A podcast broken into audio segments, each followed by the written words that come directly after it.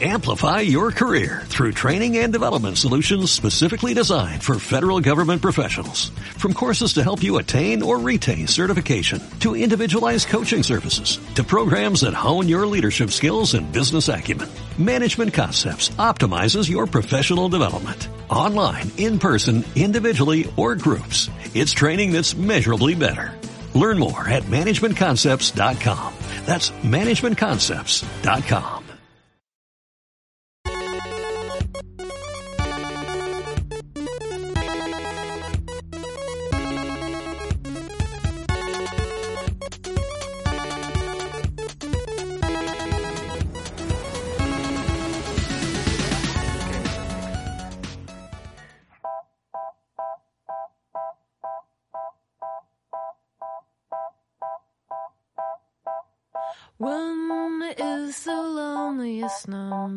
you'll ever do. Two can be as bad as one. It's the loneliest number since the number one.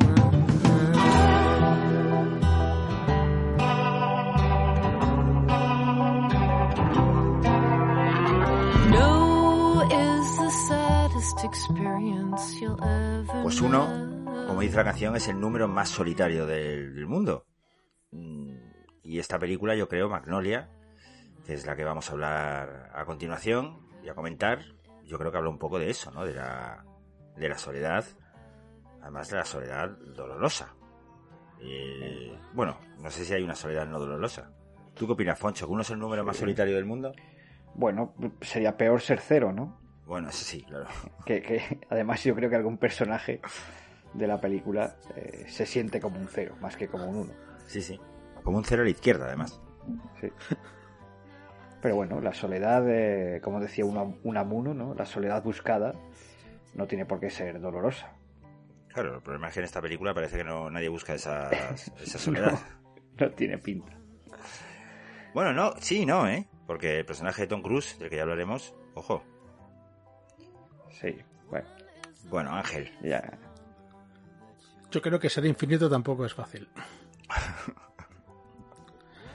Hombre, Es que si nos ponemos así.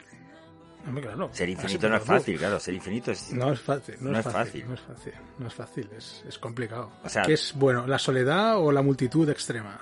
Bueno, tampoco es eso. ¿Qué, qué sería, qué sería un buen número? ¿El 3? depende de para qué.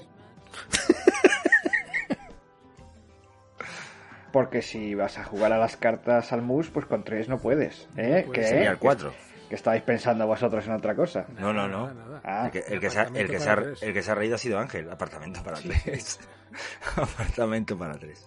Yo me acordaba de eso. Sí, que se- gran serie de Tom Ritter. De los, años, de los años, Don John Ritter, perdón, de los años 70. Luego conocido por eh, ser el padre de este chico es un demonio 1 y este chico es un demonio 2. 70, no. Apartamento para 3 era 80. No, el apartamento para tres yo creo que era setentera Sí, esa serie. No, yo creo que era los 80 ya. 80, lo ponían en, 80. en, en cuando empezó Antena 3 y esto, ¿no? Creo recordar. No, pero a ver, no, no. Yo creo, que- yo creo que no, pero bueno, vamos a verlo. O sea, si eso es muy Sí, lo sencillo. miramos ahora, el equipo de producción está mirándolo ahora Sí, mismo. el equipo de producción, sí. ¿Verdad? Sí, el, Producción. el equipo de producción. 76, sí, Jorge, muy bien. Claro que sí. bien, muy bien, muy bien. 76 Claro, al claro. 84. Claro. Es que, es que estuvo en Claro. las dos décadas, del 76 al Claro, 84. pero es de los España, 70. España llegó en los 90. ¿eh? Eso es, eso es.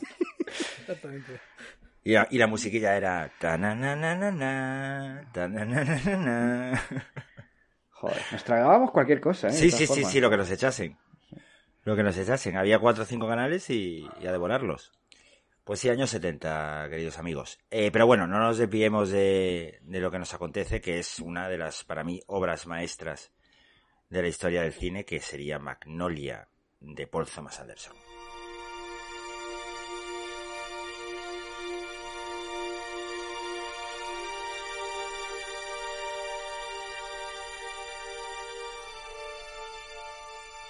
Muy arriesgado hacer esta película después del horizonte final, ¿eh? Yo creo que ahí eh, Paul arriesgó mucho. Y antes de Resident Evil. Exactamente, exactamente. Ahí tuvo un momento ahí muy, muy intenso. Pero no confundáis a los espectadores, a los oyentes, Perdón. ¿vale? Y explica el porqué de tu chiste. Que es, para, que es un chiste para los muy cafeteros.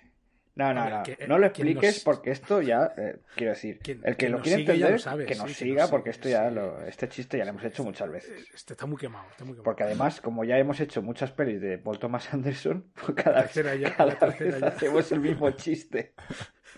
Cuando Jorge decida que vemos otra peli de Paul Thomas Anderson, pues podemos hacer el chiste. O Pero, de, porque, o a de ver. Paul Anderson. Pero hemos visto solamente Licorice Pizza, ¿no? O sea, hemos hablado de Licorice Y Pizza. puro Sí, vicio. puro vicio. Ah, Inherent Vice, cierto. Cierto, ya es la tercera. Y las que quedan, porque, a ver. A ver eh, cuál es la siguiente que saca. Y la última estuvo muy bien, la verdad. Le dimos buen. Hicimos una buena review. Sí, sí, hombre. Mm. Yo es que de esas películas pienso en ella y me acuerdo de Bradley Cooper. O sea, es que no lo puedo evitar. El peluquero de Barbara Streisand. Hostia, que- no me acordaba de eso. Sí, sí. Qué bueno. Aparte de toda la Yo tengo que decir que como el cinéfilo bizarro de este programa, mm, me está gustando descubrir a Paul Thomas Anderson con vosotros. Gracias. De nada, Estoy hombre. deseando que, que- que Jorge o Foncho digan, pues ahora Boogie Nights o ahora Pozos de Ambición para verla. No Hmm. sé nada. Bueno, La estoy reservando para verla con vosotros. ¿eh? Hay, que advertir que por Thomas Anderson, o sea, Pozos de Ambición no tiene nada que ver con esto, ni con Boogie Nights, ni con Sydney, que es la primera. Pozos de Ambición, digamos que es una, bueno, un cambio de girito. Eh, y luego la, y luego el, el- tiene una que es The Master, eh, con Philip Seymour Hoffman y con, que y que nos con, también sabréis la opinión de Jorge sobre The Master. sí, con, con, mira que dos actores, eh, con tres, qué, tres, qué tres actores, eh, eh, Joaquin Phoenix, eh, eh, Philip Seymour Hoffman y Amy Adams. Pero vaya película tan coñazo. O sea, que yo fui a verla con toda la ilusión de un niño de voy a ver otra película de Paul Thomas Anderson y salí de ahí bastante triste, pero bueno. eh, en fin, yo no sé si vosotros la habéis visto, si os gusta. No. No, no. ¿No la habéis visto o no os gusta? Ah, no. no, no la he visto. Yo no no la he he, no la he visto. no la he visto. Vale, vale. Bueno, yo no la he visto, claro, solo he visto las tres que hemos comentado. Tampoco he animado yo mucho a verla, ¿no? Eso... No, me no, tú la verdad es que no estás dando mucho ánimo, la verdad, pero bueno, se verá, se verá. Oye, hay que decir que a mi Foncho me animó a ver Obi-Wan Kenobi, que que, por cierto ya ha terminado. Joder, ¿Cuál qué es tu bien. opinión final de Obi-Wan Kenobi? Es una mala serie, pero... ¿Está a la altura de Magnolia? Las persecuciones a la niña son estar a la altura de Magnolia. Eso sí, eso es eh, Sí, sí, eso sí. extraordinario. No, no, es tremendo. Y a mí es que este Darth Vader no me, no me asusta. La verdad, no mucho. Pero bueno. Eh, volvemos otra vez a, a Magnolia. Eh, ya habrá tiempo para reventar a Obi-Wan Kenobi todos los programas. Película del año 1999, ya en los albores del nuevo siglo, eh, dirigida por Paul Thomas Anderson, como ya hemos dicho. No Paul Anderson, sino Paul Thomas Anderson. Y bueno, y, y dirige- escrita por él. Tercera película del director. Y con un elenco realmente abrumador. Bueno, mucho de- mu- mucha, gran parte de este elenco es el que se repite en casi todas sus películas. Eh, salvo excepciones. Bueno, salvo bastantes excepciones. Y... Bueno, pero, pero básicamente eso, eh, casi es el reparto de, de Boogie Nights. Sí. Eh, Bueno, Menos- no porque eh, tampoco no está bueno, Tom Cruise. menos Mark, Mark Wahlberg y por Tom Cruise y Tom Cruise ni Jason Roberts. pero vamos eh, John C. Reilly, Philip Barker, Sí, eh, los, eh, los, William H. Macy, Philip Sí. Seymour, eh, Mm. estos están en todas. los secundarios de lujo. Eh, y nada, pues eh, película coral. Eh, de nuevo habla de su, de su lugar favorito en el mundo, donde él creció, el Valle de San Fernando, donde también se desarrollaba Boogie Nights, donde también se desarrolla Licorice Pizza, Pizza En el distrito de Magnolia, en el distrito de Magnolia. sí, Magnolia Drive. No, no es broma. Es Ah, no, es verdad. Claro, claro. Ah, vale, vale. Estaba flipando. Vale, vale. Ah, que hay una calle que se llama Magnolia Drive. Magnolia Drive. Claro, que es donde se desarrolla la película, en Los Ángeles. Oh. Bien. Es lo que vosotros os habéis visto los extras que yo no me he visto. No, no he esto- podido verme los Ah, extras vale, porque vale. tenemos un- una incompatibilidad de formatos que a ver ¿Qué si dices? solucionamos. ¿Qué dices? Sí, sí, no. Primera noticia. Bueno, habrá Sí, que mirarlo. Yo sí que los he visto. Claro, yo es que la peli la he visto en Movistar Plus, no he llegado a mirar lo que pusiste, la verdad. Eh, bueno, ¿y qué tal los extras, Ángel? Bien, a la altura de la película. Está muy bien. Sí, sí. eh, tiene un diario documental de, de una hora y pico que está muy bien, que se ve el rodaje. Es una Ah, qué bien. pasada ver a, a Tom- Thomas Anderson dirigir a, a todo el mundo. y El cámara estaba en forma, ¿no? Sí. Porque para, Sí, hacer se le ve- se le ve- los, se- los whipan Bueno, estos lo- que hacen. hay otro rato. extra que tiene, que tiene que son tomas falsas, que en la secuencia en la que John C. Reilly sale del coche, en lo que pasa al final, no vamos a todavía desvelar eso, eh, sale del coche y, y se estampa contra la cámara. y, luego, y luego se ve que cambian el, el- el tiro de plano y ver. en vez de ir hacia la cámara va hacia el otro lado. Mu- Mucho, Para evitar... mucho, Bueno. mucho paneo traveling. Entonces alguna vez se tenían que chocar, claro. Mm. Sí, más de una Hombre, vez. imagínate. Bueno, yo recomiendo mucho si tenéis la opción de mirar el DVD, no sé si en Blu-ray, primero no sé ni si se ha editado en Blu-ray en España, ni si está los mismos extras, pero en el DVD sí que viene ese extra que es eh, un diario documental que está muy bien. Se ve desde el principio, desde que el tío acaba de escribir el guion hasta que gana el, león, el oso de, de oro en la Berlinale. Eh, todo el proceso de, de rodaje, de, de todo. O sea que vale, vale la pena. Y el tío, pues eso, un zumbao muy, muy amigable, el señor Thomas Anderson. Hombre, zumbadito tiene que estar para hacer una, Sí, una sí, sí. barbaridad así. Lo está, lo está. Bueno, eh, como he dicho antes, película coral, eh, historias que se, que se cruzan entre sí. Eh, ¿Cuál es vuestra, cuál sería vuestra trama eh, favorita?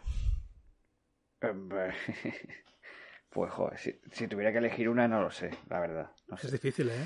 Sí, no sé. Eh, Yo igual me quedo con la de la de Philip Seymour Hoffman con el señor este moribundo. Bueno, pero, es que esa, una- trama, esa trama implica a Julian Moore y a, y a Tom Cruise. También. Yo me quedo con También, esa, yo me quedo, yo me quedo con esa, claro. Yo me quedo con Pues esa. Lo he dicho sin, lo he dicho sin pensar en eso, centrándome sobre todo en la relación entre Philip Seymour Hoffman y, y, y el señor que está ahí, el pobre ya, que murió al año siguiente, básicamente, de lo- del rodaje de la película. Claro, yo enlazo esas y luego también enlazo la del niño prodigio con, con Donnie. O sea, lo de los dos niños prodigio. ¿A, a alguien más le pasó que creía que era el mismo niño prodigio en diferentes épocas? Hasta que luego me di cuenta A, de que no. a- a mi no- a- a mi novia también le pasó. sí, ¿no? Y yo, y, yo, y yo creo que, y yo creo que la primera vez que la vi también me pasó a mí. También, ¿no? Porque digo, ¿El multiverso de Paul Thomas Anderson? Sí, sí. Sí, a ver, yo creo que sí es confuso un poco al principio, ¿no? Lo que pasa es que Sí, por, ¿no? por temporalidad, claro, porque es que mezcla una- hay imágenes de los años 60 de tal, pero que luego, como está viendo la tele en el bar y responde a la pregunta, Ahí está. y Luego claro, ves que es- la. ¿eh? hija, la hija Mm. está viendo el programa, dices, ah, pues entonces era en la misma época. Pero Yo, creo- yo, yo creo que recordar que a mí también me pasó la primera vez. Y bueno, Foncho, ¿cuál es tu trama favorita? Poncho, ¿Cuál es? Ah, Nos tienes en vilo. Eh, mi trama favorita es eh, la de. No sé. La, la de las ranas. no sé. Eh, es que cada una tiene su aquel, ¿no? Quizá la de la, la- el plot twist eh, más grande y más desagradable es el del presentador y su hija. Oh, Eh, pero bueno, la más amigable, en- eh, entre comillas, sería la de. La de John C. Reilly, ¿no? John C. Reilly Sí. con, la, con la chica, con, sí, sí, con la hija. Que yo creo que es. Bueno, que, que- que tienes ganas de que acabe bien. Hmm. Eh, Y, y es, y es el, es el, bueno, spoiler, Spoiler. Este programa contiene spoilers. Consúmelo con responsabilidad.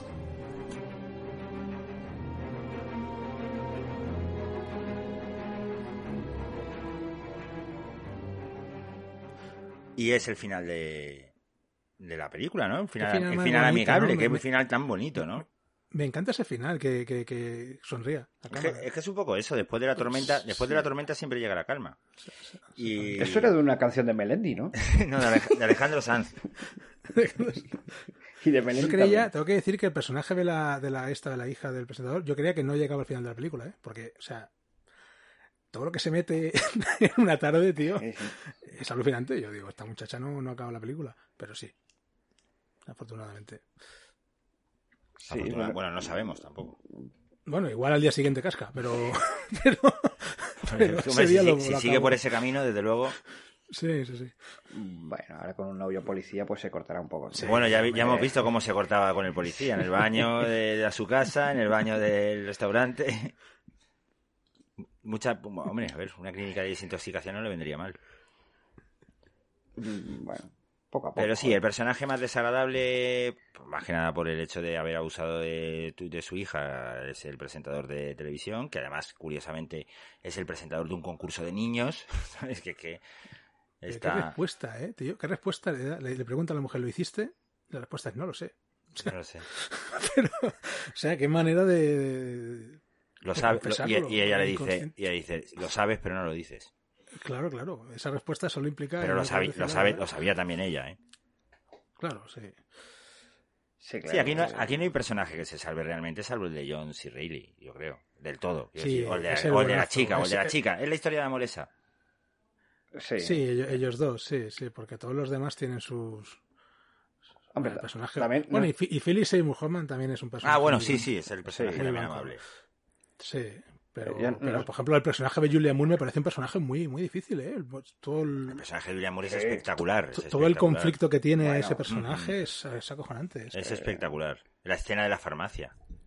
la Madre escena de la mía. farmacia tremendo, tremendo. Madre mía. para, para todas las, la- todas las chicas que quieran ser actrices, Sí, sí. que se vean eso.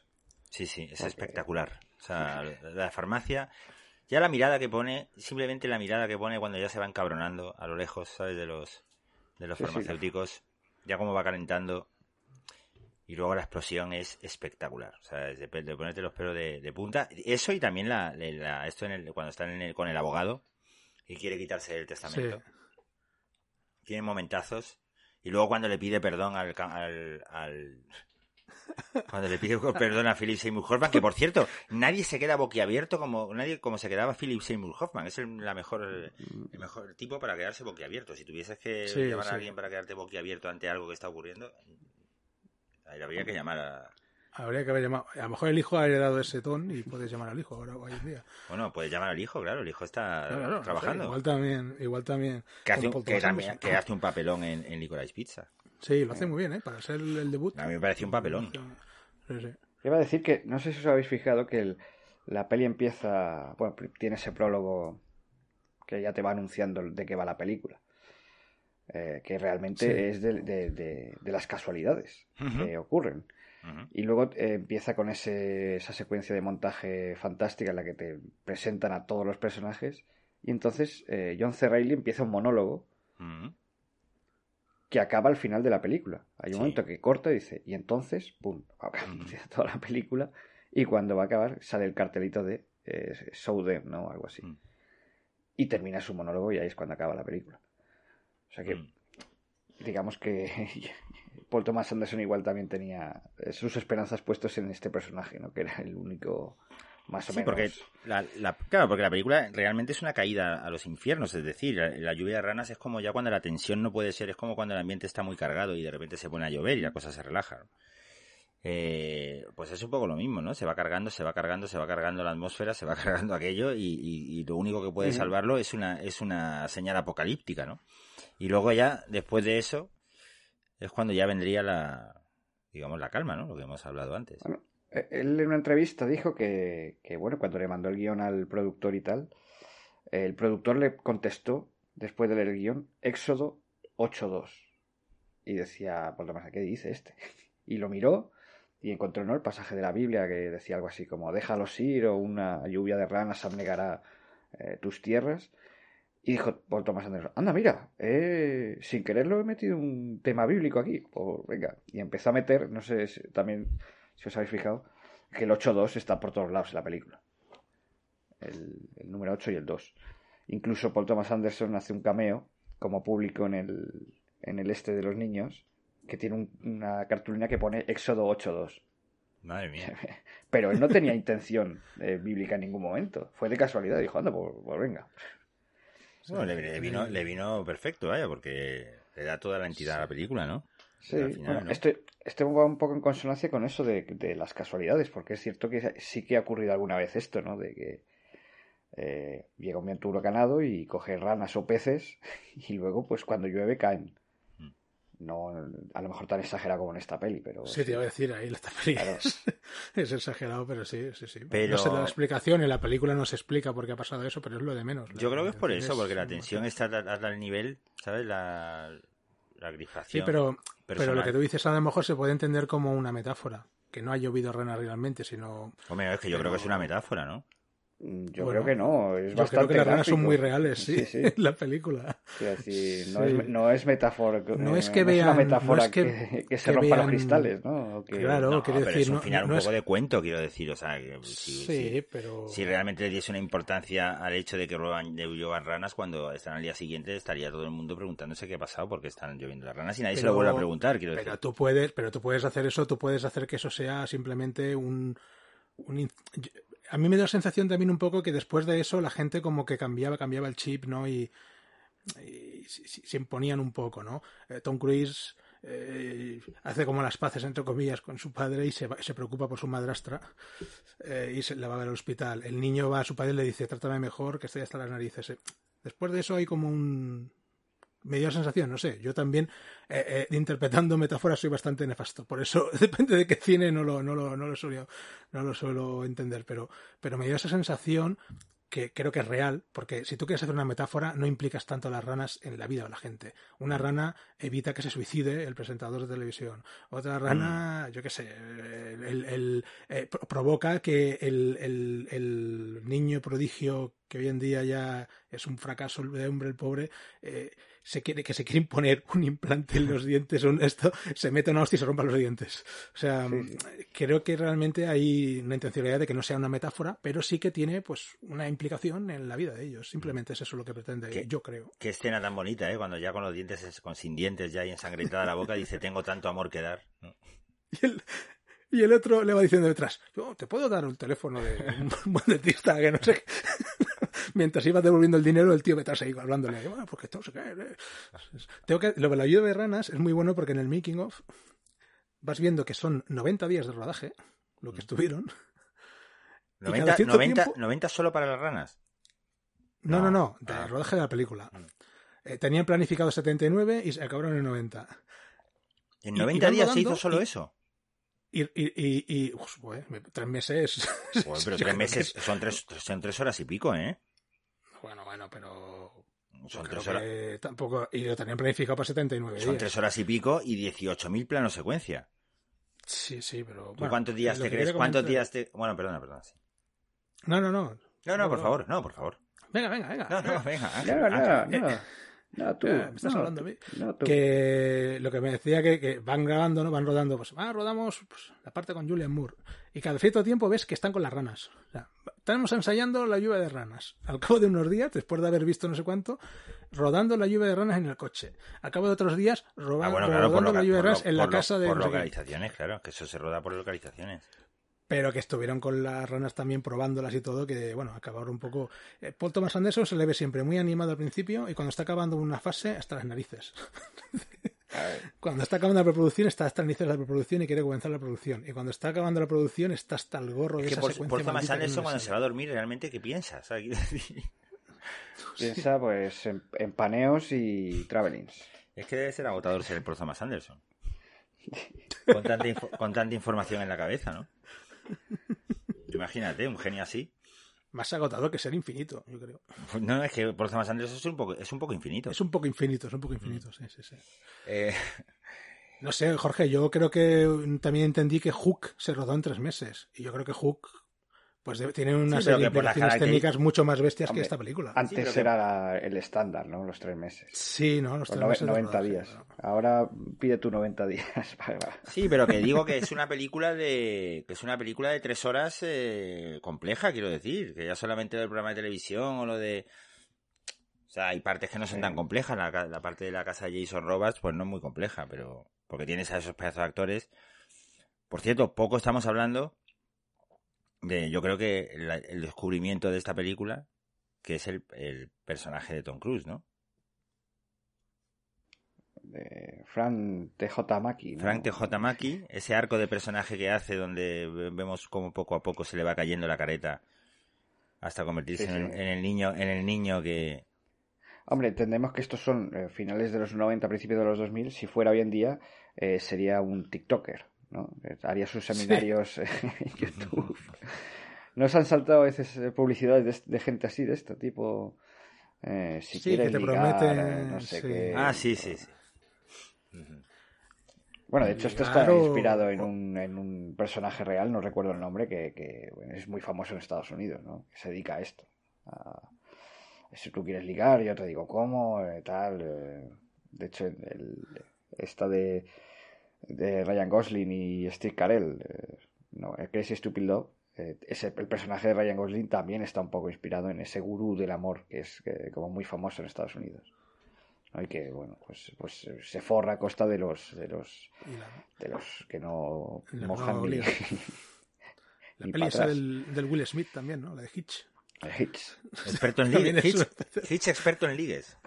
Hitch era más, más blanquito, ¿no? Decía alabar la Hombre, polla". es una- eso sí que es una metáfora, ¿eh?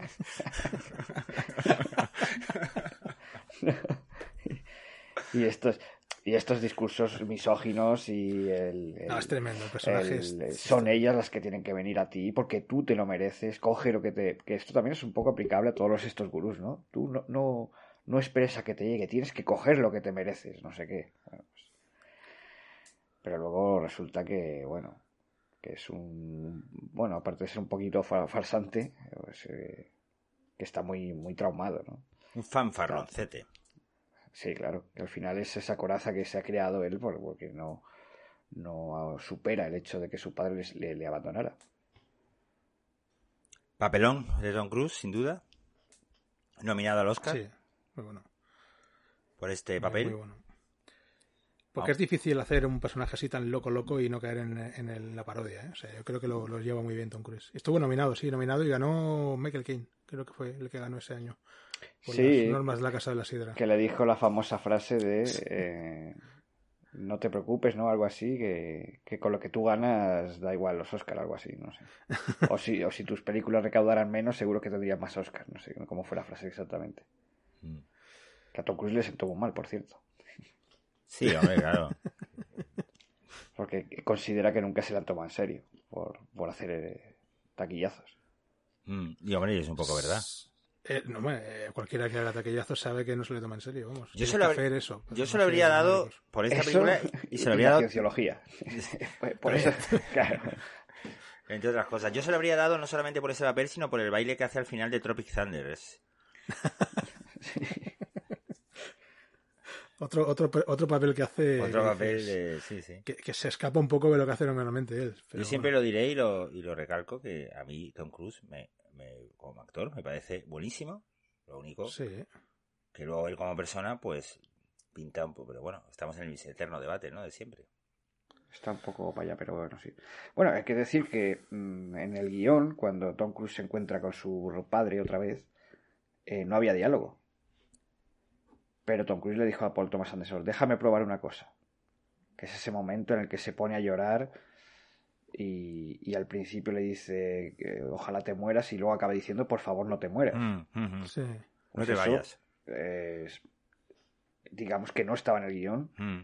apareció Tom Cruise, hizo eso, y ahí nadie dijo nada porque entendían que, bueno, Tom Cruise también creo que le abandonó a su padre siendo un niño.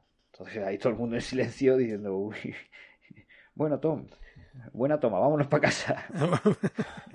Necesitas algo. Y- Pero, y sí, sí, no. detrás callado, así tapándose la boca. Boquiabierto, boquiabierto. Philip Seymour Hoffman, boquiabierto.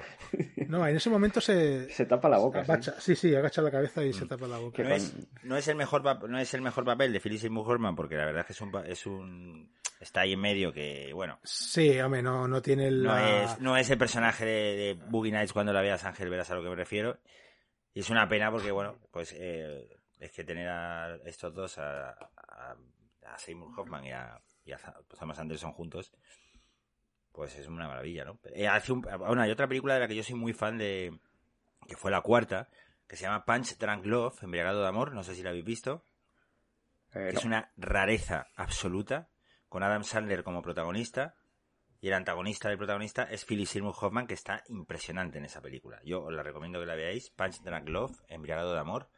Es que hasta Adam Sandler está estupendo, ¿sabes? ¿Quién lo diría? no, hombre. Hay que decir que Adam Sandler hace lo que hace porque... Porque, le pagan lo que le pagan, ¿no? Claro. Y, y no le pagan poco, ¿eh? Y no le pagan poco, ¿no? A mí, de- de- fíjate, de Phil Seymour Hoffman, que me gustan todas, yo siempre recuerdo esa con Adam Sandler, con, eh, perdón, con Ben Stiller y con Jennifer Aniston, no me acuerdo el nombre. Ah, sí, y, Que- y entonces llegó ella, y entonces que- llegó ella. Que Sí, hace sí. como de actor, de actor de que, que hizo una vez un, un como, papel como muy profundo, ¿no? y- El tío que se toma la vida muy de- profunda. de Sí, sí, superestrella y de tal. exactamente. Tiene Pero- uno de los momentos más, más que más me he reído en el cine, que es, que es cuando va él con van los dos a una exposición, o no me acuerdo qué estaban. Y él, el Ben, St- Ben Stiller se encuentra con Jennifer Aniston, Sí, pero le dice, le dice Philip Seymour Hoffman a Ben Stiller, le dice, "Eh, tenemos que irnos. O sea, va el tío caminando así como con las piernas abiertas. Dice, tenemos que irnos. Dice, ¿qué ha pasado? Dice, una pedorruta. Y le explica que es eso, que me he tirado una pedorreta y ha seguido una cagarruta. Bueno, yo, yo en ese momento. Es lo que. Philip Seymour Hoffman, eh, lo que me encanta es eso, que es un tío que era muy. Era muy válido tanto haciendo películas más comerciales como esta, o como El Dragón Rojo, o como Sí. estas. Bueno, bueno, y que, y que, mucho y que- y que- y que, por ejemplo, en Twister hacía de flipado. ¿No Sí, os acordáis de Twister? hombre, Tuviste la- y en, y en Misión Imposible de JJ Abrams. Buenísimo, ¿cuál es? ese La villano. También. Ese villano, Hace- la pata, un- la pata de conejo. villano hijo de la grandísima puta. Sí, sí, sí. Sí, sí, sí. Y, y es muy versátil en ese sentido. Es, Bueno, no sé si habéis visto La Guerra de Charlie Wilson. eh, Eso. Con Tom Hanks, ahí hace un papelón también impresionante. Eh, Ah, por eso le nominaron también. Bueno, Yo, yo creo que aquí hablamos también de antes de que el diablo Sí. Ah, sepa que ha bueno, muerto. sí, sí. Esa Sí, la sí. comentamos también, sí. La película más fresquita que hemos comentado nunca, ¿eh? Sí, sí, a la altura Bueno. de Ben y Mira. Sí, sí. sí, sí, tenemos, tenemos Benimira en primer lugar, luego antes de que el diablo sepa que han muerto. Y, y bueno, Apocalipto ahí está, estuvo veraniega, sí. Sí, veraniega es la definición perfecta de Apocalipsis. Eso lo dijo Foncho, sí. Sí, hombre. La pasión de Cristo será de Semana Santa, ¿no? Resurrección. Resurrección. Resurrection. Eh, no sé si os habéis fijado también en que hay un papelito pequeño de Alfred Molina. Sí, de es, el jefe de, de Macy. ¿Cómo le gusta a Alfred Molina, eh? Esos papeles pequeñitos que muchas veces ni está casi acreditado, ¿no? Como en, Mm. en, en Vice y en... no me acuerdo cuál. En Vice, ¿quién hacía? No me acuerdo ya. Hacía del, del camarero cuando están ahí Ah, vale. eh, hablando de... Ah, sí, sí, sí, es verdad. Sí, sí, ahora me acuerdo. Sí, Es sí. que Alfred Molina, mucho. su filmografía es un easter egg. Eh, Bueno, Sí, sí. filmográfica. en, en busca de la perdida. Sí, sí. Tiene un papel así verdad. testimonial. Yo no sé si habéis visto un making of de, de. No sé si es esta última de Spider-Man, en la que no sale. Bueno, sí, que es la que sale. Eh, o, la, o cuando hizo la segunda, que le dijeron: Mira, dijo San Raimi, mira, ha venido un doble para hacer tus escenas de acción, a ver si te Ah, Sí. gusta. Y era Willem Sí, Dafoe.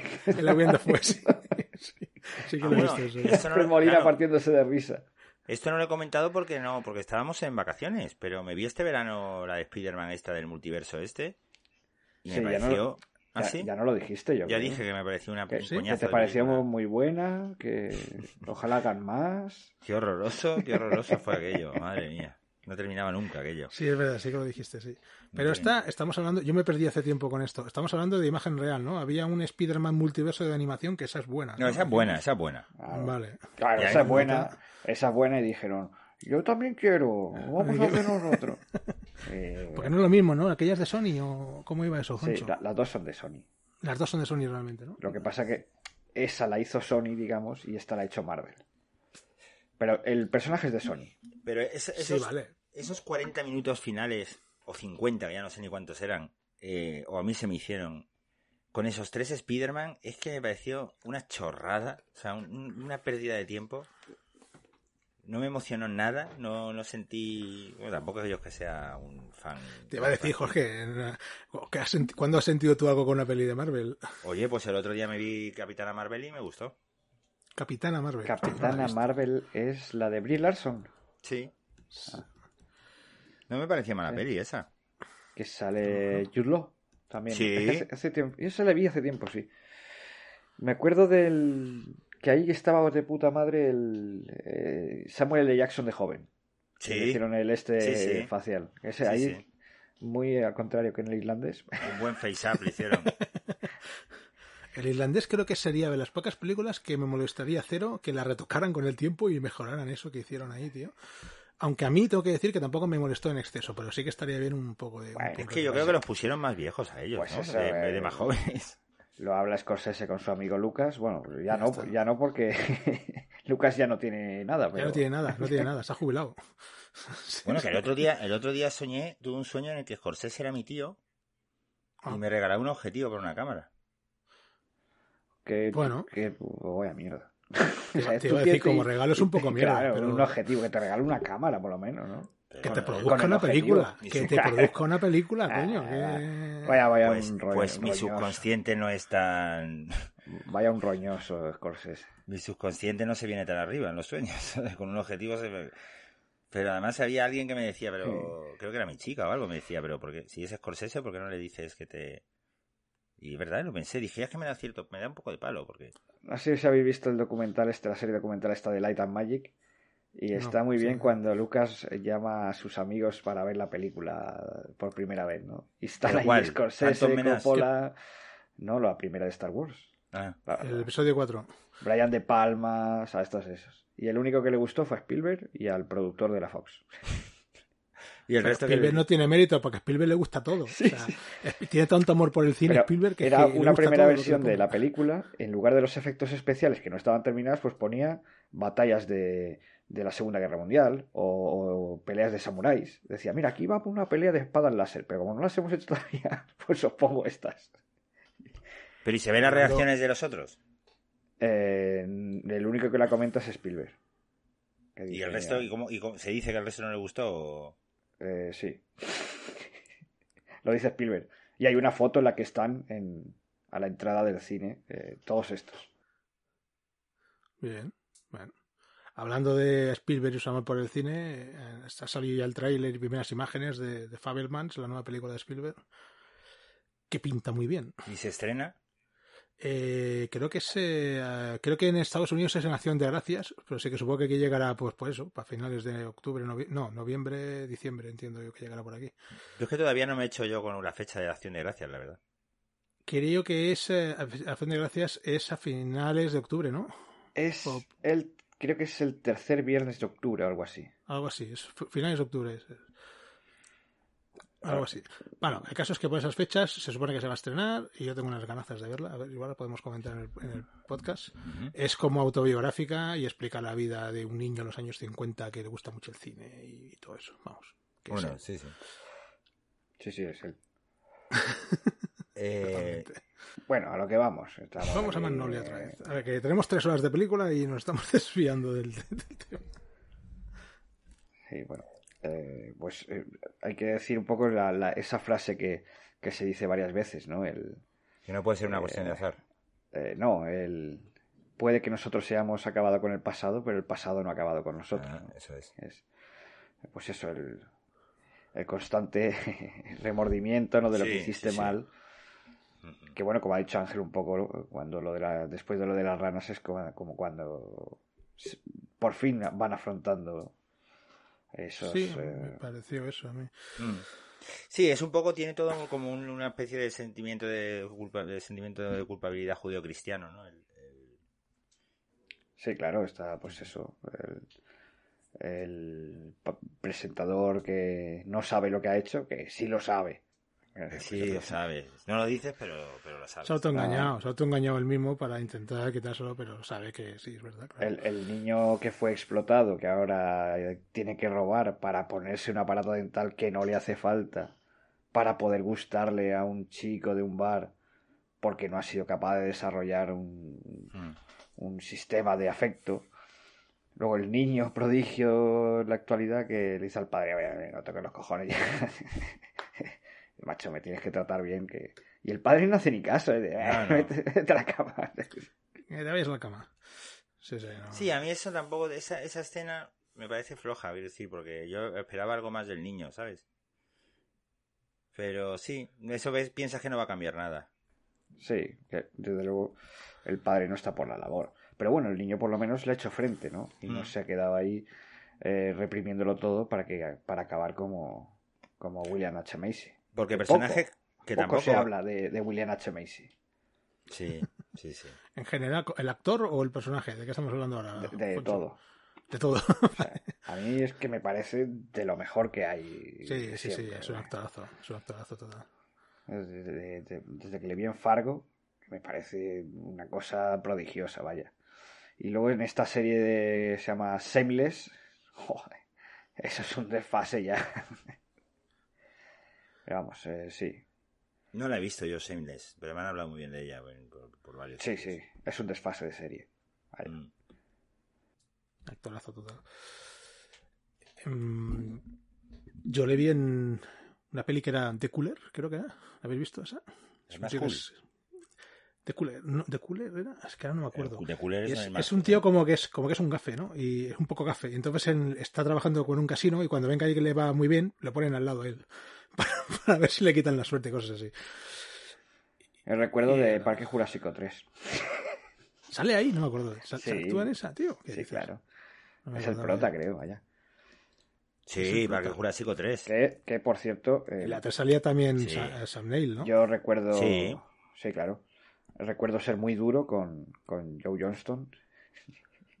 Llamarle el CMX de Hacendado. Ostras, tío. Bueno, Joe Johnston eh, fue uno de los fundadores de ILM. Fue el diseñador del Halcón Milenario, entre otras cosas. Y digamos que una vez que acabó de artista, fue George Lucas el que le pagó la carrera para dedicarse a ser director. Y le, y le llamaron Pero de Disney para pero hacer. pero después, de, después de trabajar haciendo el halcón milenario y todo esto, ¿te tiene que venir un tío a pagarte la carrera? Claro, es lo que decía Joe Johnston, dice, porque le dijo George Lucas. eh, eh, Joe Johnston dijo: Lo dejo, ya no, no quiero seguir haciendo storyboards y tal, quiero vivir la vida. Llevo 10 años aquí trabajando de sol a sol. Dijo: ¿y no quieres ser director? Y, y no quieres aprender cine. Y dijo él: Pero yo ya sé cine, ya llevo 10 años. Dice: No, pero vete un semestre a la universidad. No, que es como un, peaje. Para tener el título. Y se lo pagó. Y, y le llamaron de Disney para hacer cariño encogido a los niños. Y dice que, eh, que él sospecha que fue George Lucas el que llamó a Disney para que, para que le contrataran. Mm. Entonces, Oye, qué buena esa serie de ILM. ¿Y esto dónde está? ¿En Disney? en Disney Plus. Está mejor, Sí, sí. las- está mejor el documental que todas las series que están sacando, ¿no? Juntas. Sí, sí, sí. sí, sí. Tal cual. Porque no veas. Oye, Sí, una- ade- yo no- además que dices, joder, esta gente lo que hacía antes con, con los medios que tenían y ahora vaya puta mierda de efectos especiales hacen, pero bueno. Mm. Porque quieren abarcar mucho. Bueno, sí. eh, Se quiere hacer tanto, tanto, tanto, tanto, tanto, que al final la, la pantalla, digamos que no aguanta tanto. sí, por acabar con estos temas y tal, ya han dicho que, que no lo hacen ellos. O sea, que subcontratan a otras empresas, les meten mucha presión, eso. les pagan una mierda y al final pues el resultado es el que es. De hecho, ha habido Pues un plante y han dicho que no van a trabajar más con Disney, de la mayoría de empresas. Así que bueno, así está como está, las- los efectos especiales de las subseries. Pero bueno. eh, Vayamos otra vez, volvamos a Magnolia otra vez. Una again. cosa, que porque en- estoy buceando aquí en la IMDB y no encuentro el personaje de- en el bar. En el bar tenemos a William H. Macy, al camarero, Sí. y hay un señor que le gusta alardear de que tiene Sí, mucho que a mí dinero. también me recuerda Sí. mucho a alguien, pero no quién la es? foto. Henry Pero Gibson. ¿quién es? No está. Henry Gibson eh, salía en, en la serie de Perdidos en el Espacio, creo recordar. No, pero a mí me suena de otra Gibson, cosa. se llama. Sí, porque luego ha hecho muchos papelitos así secundarios. Yo les recuerdo, por ejemplo, de la película de Boda en Boda, De boda en boda, esa la he visto, sí. que hace de sacerdote, creo recordar. ¿Pero cómo se llama el actor? Eh, Henry Gibson, Joder, pues no lo encuentro, tío. sí, en el, en el, vamos, en el Gran justo ahora- Stan, por ejemplo, Ah. que está de, de, de Pues la debe de ser Ángel. eh, el típico. El típico que te suena porque lo has visto mil Sí, veces, pero. en, en algún capítulo de Big Bang Theory también ha salido. Vale, vale, pues es por eso. Es que le digo, este es que es una cara tan familiar. Ah, vale, ya sé de qué me suena a mí, sí, del chip prodigioso. Este es, es que es eso, es Me suena del chip prodigioso. granujas a todo ritmo. O sea, eh, este tiene, vamos, aquí películas. Tremendo, tremendo. sí. Sí, Sí, ¿no? ahí Está- con- con- que está siempre tocándole las narices, ¿no? A William H. Macy. Mm. Sí, sí, sí, sí, se va picando ahí. Pero me, me hace gracia como va sacando los billetes ahí Sí, sí. para, para ir. alardeando. Ah, ¿Cómo era eso de es peligroso confundir un ángel con un niño, ¿no? Algo así. Sí, O Sí, cómo era la otra frase, ¿no? Eh, A veces se confunde el, el cariño con el amor o algo así, no recuerdo. Vamos, que sí, que está pobre William H. H. Macy ahí y tal, y el otro tocándole las narices. Gremlins 2. Y supongo que en Gremlins 1 también saldría. Vale, sí, es un actor muy eso, pues es eso. Pero yo es que le miraba y digo, ¿y qué me suena este tío? Pero como está tan caracterizado también así, pues es un poco... Y la cantante, o sea, la cantante de las canciones principales de la película, que es Amy Mann, eh, es una de las chicas que sale en, la, en el comercial de Tom Cruise de, de Seducir y Destruir. Hace un camellito. Ese, ese los extras está el anuncio, tal cual, sin entero. Y luego ah, hay un momento que en la charla pues comienza a decir, va, montar un pollo o algo así, ¿no? Pues en los extras te viene desarrollado y sale como una escenificación de cómo tiene que hacerlo. Y Tom Cruise ahí como engatusa a una chavala para que, bueno, todas esas cosas. Eh, tengo que decir que a mí me sacó, un- me sacó, me, me pilló un poco así, que no sabía el momento en TV que tienen ahí, que se ponen todos a cantar una canción. Eso a mí me, me- a mí me parece, a mí sí me ¿Qué gusta. pasa? Que no digo que no me guste, ¿eh? Una simplemente que de, me, que me dejó. una canción de Amy. De Que- una canción de Amy Mann, sí. E- Evidentemente. Pero es que ca- canta, canta hasta el moribundo, tío, que es, que no- que es lo que me hizo gracia, tío. Está ahí el tío ahí Sí, sí, y sí. cantando. Eh, no digo que no me gustara, simplemente que cuando pasa, digo, hostia, ¿y esto, y esto qué viene ahora? Pero está bien, es una manera de interconectar, supongo, todas las historias y Sí, bueno, eso. luego eh, Paul Thomas Anderson te hace la, la- la trampa, ¿no? De, de que, que eso, que puedes perder la credibilidad, ¿no? La tal. Que hay un momento en el que Phil Seymour Hoffman, cuando está hablando por teléfono con la secretaria de Tom Cruise, que le dice algo así como: eh, Sé que esto parece una película. Que justo en el momento que tal busca su. Dice, pero eh, es lo que está sucediendo. Y si salen las películas es porque a veces sucede la realidad. ¿no? Ya te está metiendo un poco, pero, oye, si alguna vez se te va la atención y la suspensión de la credibilidad, bueno, pues eh, sí, es una película. Pero a veces pasa.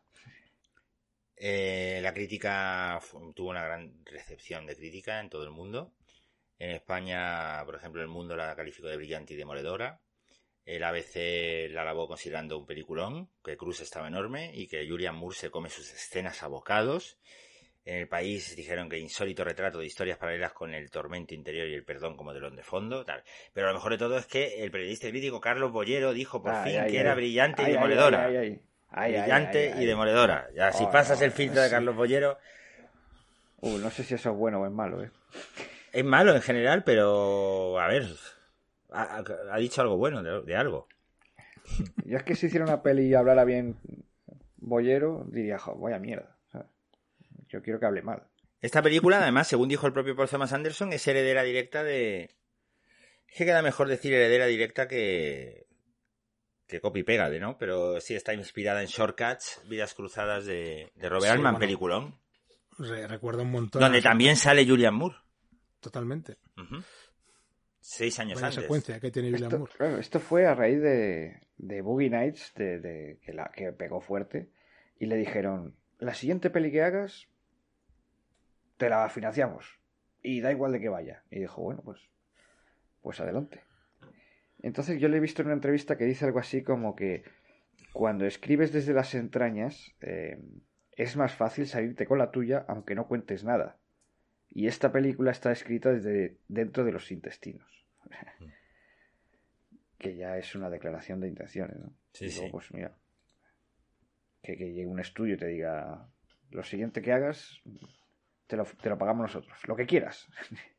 pues mira, pues puedes contar con, con este repartazo y con eh, 90 días de grabación y ranas y de todo. Sobre todo que te acepten las ranas. Sí, sí, que hagas esas re- referencias bíblicas y tal. Es que, yo es que pensaba, cuando leyó el, guión- el productor del guion, tuvo que decir, bueno, Paul, el guion está muy bien, pero una lluvia de ranas es realmente necesaria. Pero claro, no sabía el detalle de que le habían prometido mm, rodar lo que fuera. Entonces, nada, hay que comerse el marrón y ya está. Pero hay una cosa, Ángel, porque yo la, la vi en su día cuando se estrenó y la he visto mil veces después, y Foncho también la ha visto. ¿Qué, qué- qué pensaste cuando Cuando viste No la pensé nada, porque como la gente tiene la manía de hablar de las películas Ah, libremente, amigo. ya sabía que iba a pasar eso. La- lamentablemente, me habría encantado no saberlo y encontrarme con eso. Paul Anderson y Paul Anderson, ahora Paul Thomas Anderson y Paul W. Anderson, se cambió el nombre porque estaba hasta las narices de que le preguntaran por las ranas. Y decía, que esa película no es mía. De preguntarme por las ranas. ¿Cómo rodaste lo de las ranas, no? Sí, sí. Y se cambió, bueno. y se cambiaron el nombre. Es que está bien hecho, ¿eh? Lo de las ranas. Está muy bien, está muy, muy Da mucho asquete. Sí, sí, sí. Sí, Sí. y que es un punto de ruptura que no te esperas. Y de, bueno, Mm. ¿qué, esto es- ¿qué está pasando aquí? O sea, yo estoy viendo una peli de líos y de historias y de repente llueven ranas. El que mejor lo describe, eh, con su cara boca abierta que decía Jorge antes, es Philip Seymour Hoffman, que dice algo así como, están cayendo ranas del cielo. Con, con cara de como de anonadado Sí, sí. total. Y está muy bien el, el- el niño que está la- estudiando o leyendo y, y sonríe, ¿no? Le gusta Sí. lo que está Sí. viendo y no dice nada. Es el único que se lo toma así, no, no tiene miedo. Los demás todos eh, tienen miedo porque es una cosa totalmente que además te pilla en la calle y te desgracia, como le pasa a William H. Macy. Sí. bueno, y al y a, y a Ron- John C. Reilly le, le revienta el coche, vaya. Eh, Por cierto, ¿qué, qué, qué- qué momento la, la cita que tienen eh, William, eh, John C. Reilly y, y- y la chica, ¿no? Y, ¿Cómo se llamaba? ¿Paula? ¿Paula? No, no me acuerdo. Claudia, Eh, Claudia. Claudia. Claudia, Claudia. Que es que son, son como muy tiernos, ¿no? Son, Sí, son les pues, ves ahí, hombre, ella está un poco pasada de vueltas, claro, con todo lo que se ha metido. Pero. pues dos seres humanos que, que necesitan cariño y se han encontrado. Está muy bien el, el Tinder eh, prehistórico, ¿no? De, de dejar un número de teléfono y que y una descripción y que te llamen. Y luego había otra historia que en la que John C. Reilly eh, eh, detiene a una mujer afroamericana por matar a su marido. Sí, sí. Esa era una, una historia más. Era otra historia dentro de la Mm. película que, que decidieron quitar. Mm. Aunque de vez en cuando sale algún Marcy flashback. era ella. Marcy. Marcy. Se, se queda como presentación de. de John. No, sale luego cuando le toman las huellas, sale un poquito, pero Sí. no, no se extiende. Pero, Vamos. pero también eh, llama la atención de que es él el que deduce todo, el que da con ello, el que lo descubre y todo. Bueno, no, sea. no. Es ella la que está todo el rato diciendo, no entres en, no entres Vale, en el sí, pasillo, pero- no entres en mi habitación, no Pero abras la puerta que- del armario. Pero quiero decir que es él el que, el que, el que la pilla y todo eso, y luego mm, están empezando a tomar declaración y hay otros dos policías Mm, explicándolo todo y ahí no le dejan hablar. Que es un poco lo que demuestra que él es un pers- una persona que Anodina. tiene talento, pero sí, sí, pero es un pringao, como por decirlo de alguna Sí. manera. Pues al que se le pierde la pistola. Sí, pero luego le cae la pistola. Luego le cae del cielo, ¿Eh? sí. La tenía una Que por, que por cierto, en, en los extras se ve secuencias que están eliminadas, no como secuencias, sino en el rodaje. Y la historia de que el niño que le roba la pistola luego se desarrolla. Mm. Y están ahí el padre del niño que está planeando algo. Y O sea que la película duraba cuatro horas, vaya. Tranquilamente, Sí. porque si tenemos en cuenta esto y la historia que comenta Foncho, en, el, en- en lo- en el documental, en el making of, sale Paul diciendo que, que iba a durar la película tres horas y cuarto, tres horas y veinte. Eso es lo que tenía él calculado. Pero vamos, con estas secuencias que han quitado y eso, era más seguro. Hombre, pues imagínate, y tú me dices que 90 días es, es lo normal para una película de cuatro horas, ¿no? Pero Jorge, Jorge tú puedes rodar una película. has de- dicho, has dicho Honcho.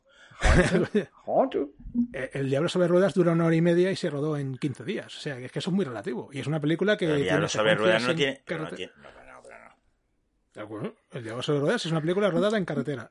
Sí, pero no. Eso tiene su pero no, aquel. pero no. Es decir, Bueno, no tienes ni esa que cantidad de equipo, ni tienes esa cantidad de equipo, ni tienes esos movimientos de cámara. Jorge, pero que, que bien planificado y todo eso, yo creo que no es tan descabellado que en 90 días puedes rodar esta película. Bueno, de hecho se hizo. O sea, que No, que no, pero si yo no digo que sea descabellado, que me parece prodigioso. Bueno, es, es un director que sabe dirigir muy bien, que sabe habrá hecho mil ensayos antes, o no, o sabe que con esos actores no hace falta ni ensayar, le dices lo que quieres Mm. y te lo hacen en el momento. Hombre, con los sé. actores no, pero el cámara para hacer el whip and, Claro, que... El cámara es un crack y ya está. Bueno, ah, pues nada, Ángel, pues nada. Está bien. Está correcto. Pero que, Está correcto, no está correcto. simplemente a mí no me, ha, no me ha parecido tan raro, simplemente eso. Ah, Que no digo que no tenga mérito ni nada, que, pero que me parece que no es una cosa tan descabellada. Una película que porque dure cuatro horas no tiene por qué ser, tardar más en rodar. Eso no, sería descabellado, eso no no. sería descabellado en España, donde ah, da igual, y aquí, si se rodan 14 horas, pues aquí no ha pasado nada, pero en un sitio como Estados Unidos, que estás totalmente sindicado todo, y ahí te chapan a las 8 horas de las 8 más horas de rodaje, te chapan No. y no trabaja nadie. Na- Nadie se queda hasta las 2 de la mañana grabando demás. A las 5 están saliendo por la puerta. A las 5 estás saliendo por la puerta. Y si no, paga. Se ve, Horas se ve- se- se ve en el documental, hablando, eh, dejando claro que los días que hay de rodaje seguidos, que hay Por eso te digo que me parece seguidos, muy, una organización muy buena. Yo no, he, yo no he dicho que sea imposible. Yo he, yo he estado en películas en que se han hecho cosas muy buenas en, en un mes y medio, pero con gente muy válida. Y en otras en las que en tres meses no se ha hecho nada. Quiero decir que, que me ha sorprendido en 90 días por una película así. Ya está. Ya está. No hay más. Muy bien. Y dicho esto, elegimos la secuencia favorita. Em, farmacia. Farmacia también. Ángel.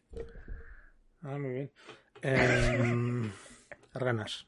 Ranas. Porque a mí lo de las ranas me. Ah, hombre. El, el inicio también, el, el plano secuencial, eh, bueno, la secuencia de montaje en la que presenta a todos los personajes con dos detallitos es, eh, es prodigiosa.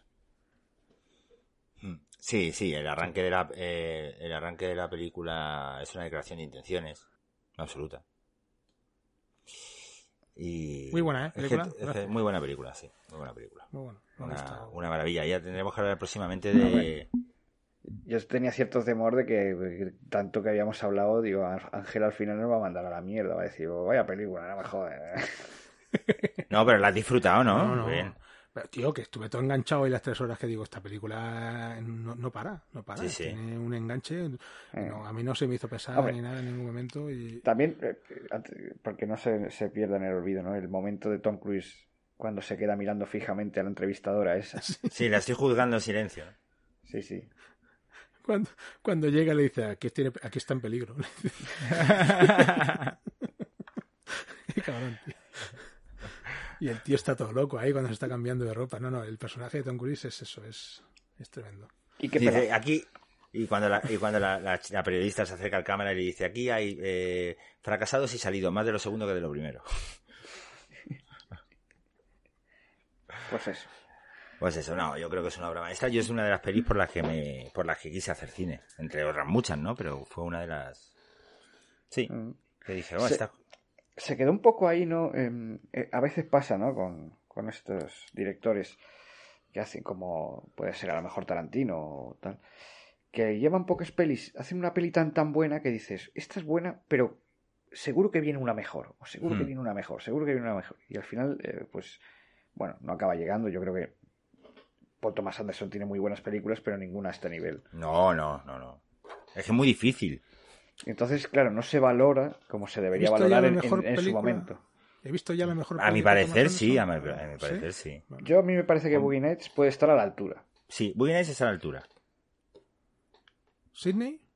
Mm, Cine está bien, pero bueno, a ver, se es que nota- es- es cine, Es la cine- primera. cine Se que cine- está empezando. Claro, cine es una gran película, pero no es Magnolia, es que Magnolia es una obra maestra. Claro. Y de Ambición. Pozos de Ambición es un peliculón, pero es otra cosa. Que es lo que te iba a decir, porque claro, el, el, el Paul Thomas Anderson en general son películas así fresquitas, como, bueno, esta es No, no, no, no, no, no. Sí, sí. Que Pozos de Ambición y de Master, esto no tiene nada de No, fresquito, no, ¿eh? no, digo en general. Luego está Vale, Pozos de vale. Ambición y de Master. Pero Licorice Pizza, Boogie Nights, debe ser una película así más... Sí, sea más fresquito, sí. fresquita. Es Es más más, parecida a esta, más eh, Pero coral, luego el tío, más- a lo mejor llegó un día que dice, me estoy encasillando. Mm. Voy a hacer por de ambición, yo qué sé.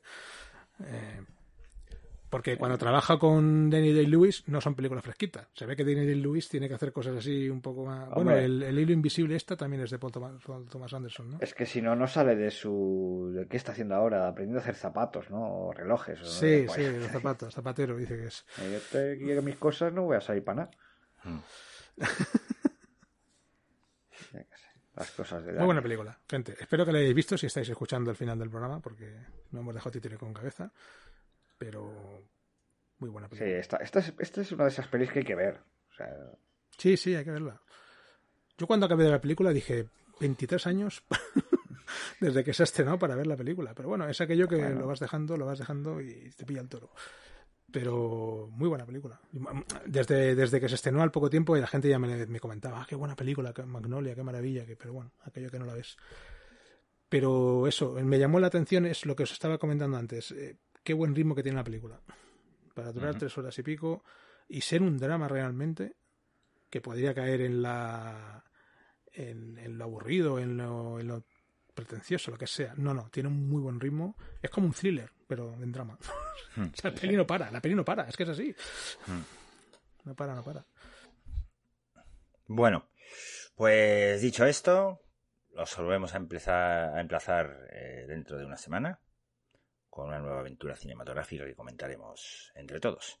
Mm. la semana gracias. A ver cuánto dura el rodaje de la siguiente película. la, semana que viene también venimos cargaditos, me parece. Sí, sí. Venimos cargaditos, sí. pues, pues nada. Eh, hasta dentro de una semana y os esperamos. Éxodo 8.2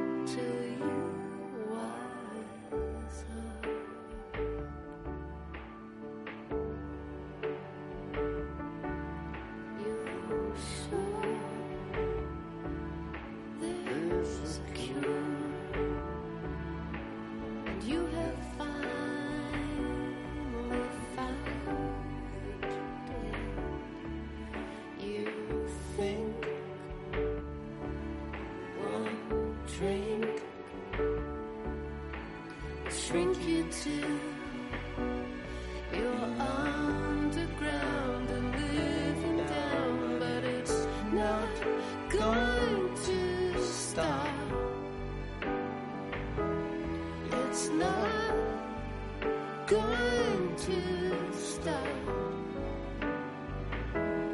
It's not.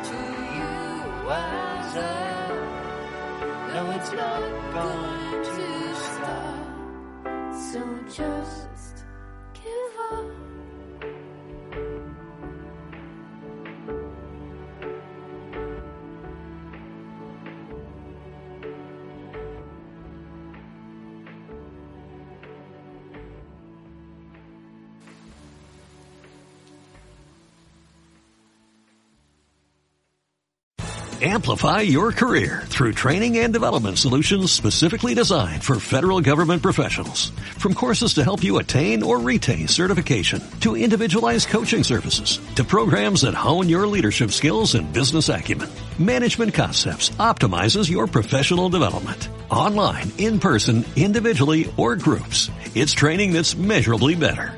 Learn more at managementconcepts.com. That's managementconcepts.com.